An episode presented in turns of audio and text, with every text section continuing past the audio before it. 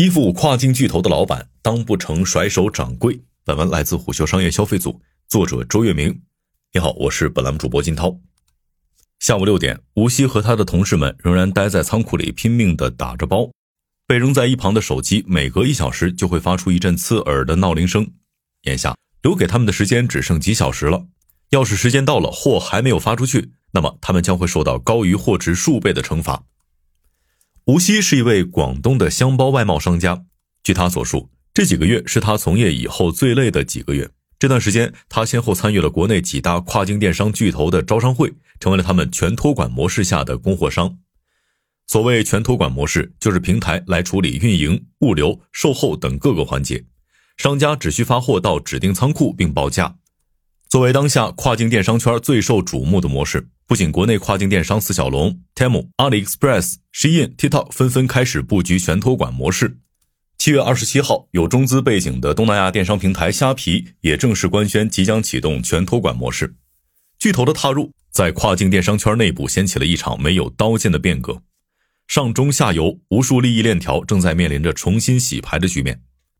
随着各大平台推出全托管模式，无数一夜爆单的故事也开始在跨境卖家圈流传。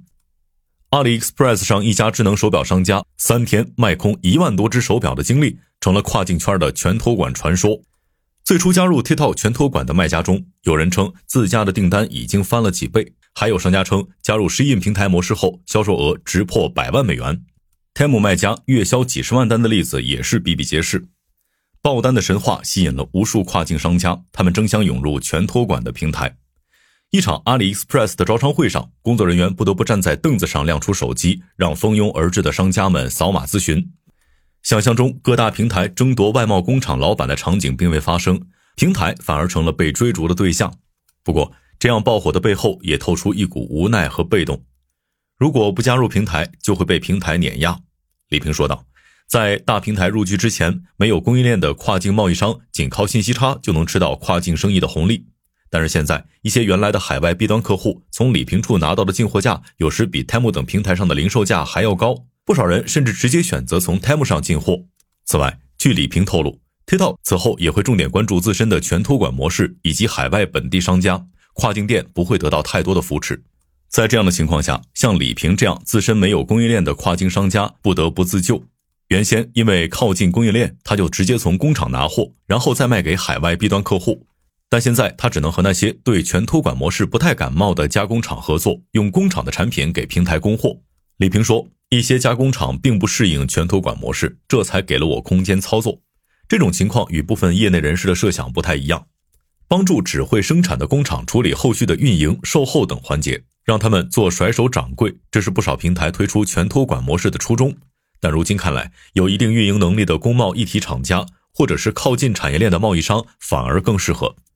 在这一现象的出现，大概有几个原因：第一，外贸加工厂接惯了 To B 大客户的大订单，看不上 To C 跨境电商的散碎单子；第二，跨境电商平台的全托管模式一般会要求商家先备货至平台仓库，但加工厂一般是先接下固定订单再生产，这两者所要承担的资金风险不同；第三，只生产的加工厂往往没有运营团队。即使跨境电商平台可以帮助其解决一些运营、物流、售后的问题，但仍做不到保姆式服务。这就需要工厂增加岗位去对接平台，做繁琐的工作，人员管理成本随之增加。全托管模式下，虽然诞生了无数的爆单，但商家的怨言也是从未停止。一些商家认为平台的要求越来越严苛了，为了得到平台的更多派单，商家的妥协越来越多，也就更加弱势了。比如在发货时间方面。Temu 的 JIT 模式，也就是 Just in Time 模式，要求商家在接到订单后，在四十八小时内将货发到官方仓，一旦超时，商家将被处以五倍以上的罚款。TikTok 相对宽松一些，但也要求商家七天内将货发到国内官方仓，补货时间同样要在七天以内。为了满足平台紧迫的备货时间，有的商家甚至会在官方仓附近另租一个备用仓，还有的商家将产品全部提前打包好，贴好标签。只为能最快速度反应，但其实这也会抬升商家的各项成本。如果已经备好的产品没有被选中，那么相关标签还要重新摘除，备用仓成本也就白投入了。除此之外，平台在定价方面也是越来越苛刻。在全托管模式下，厂商报价后，定价权大多掌握在平台手里，而厂商们失去定价权，对盈利空间的掌控也更加被动。王森对我们说，很多平台都会跟幺六八八比价，要求你的价格与幺六八八等同，最多只能高一两元钱。在这种情况下，一个产品只挣几毛钱的情况经常会发生。如果加上包装成本，比如空运时的纸箱，有时甚至还会赔钱。据卖家反映，有的平台甚至还会在厂商备完大货后再次压价。而厂商为了降低库存压力，也不得不同意平台的价格。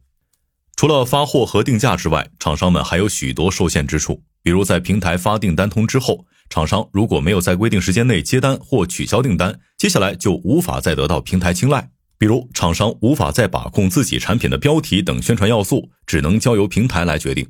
除此之外，厂商还有可能会被罚款。在这些规则之下，李平曾因为在半夜十二点接到订单通知后，没有赶在四十八分钟之内确认，而被罚了五千元。王森也曾因没有第一时间配合平台要求更换图片素材，而错失平台提供扶持流量的机会。为了能分到平台给的一杯羹，厂商们只能越来越卷。在这样的情况下，他们也越来越疲惫。相较于最初的兴奋和踊跃，一番体验之后，厂商们对全托管模式开始变得审慎。王森认为，如果只把平台的全托管当做一个渠道，不把太多的重心放在上面，心态反而会更好。而在李平看来，选一个最契合自身业务模式的平台比较关键。虽然目前各大平台都在做全托管，但各个平台还是有所差异的。吴曦坦言说，目前体验来看，流量最好、转化率最高的还是 Temu。他认为，这主要由于 Temu 本身就有着电商平台的基因，它本身的目标定位就是有购物需求的人群。同样，身为电商平台的 Shein、AliExpress 也有此基因，但社交平台出身的 TikTok 所带来的流量就不是以购物为目的了，它的流量相对来说就比较宽泛，而且也不太稳定。有卖家描述，在 TikTok 上，他们曾坚持过一段时间在 TikTok 上发布原创英文短视频，这些视频由国外模特专业视频团队制作，内容质量相当不错，但播放量基本都没破过五百，带货量甚至还不如盗版剪辑的二创素材。如果流量精准度不能解决的话，TikTok 还是会给商家带来很多困扰的。不过，TikTok 全托管选择在沙特开站点，可能就是想要解决这个问题。王森这样说道：“相较于各项管控政策更为严苛的欧美，沙特的数据收集和分析相对容易一些，流量或许会更精准。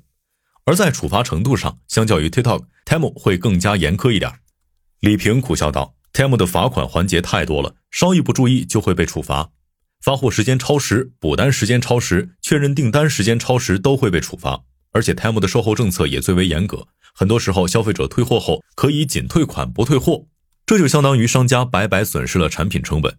王森认为这与公司定位有关，在拼多多和 Temu 的体系里，向来是消费者至上，对供应商也就更加严格。托管意味着权力的让渡，商家想赚钱的同时，自然要做好被控制的准备。值得注意的是，各大平台的快速奔跑。也引发了海外市场的戒备。Tem、Shein 在外媒上被点名的情况越来越多，他们认为中国低价产品大量涌入会影响当地利益。由此看来，这场跨境电商圈的变革已掀起越来越大的浪涛。好，以上今天商业动听，下期见。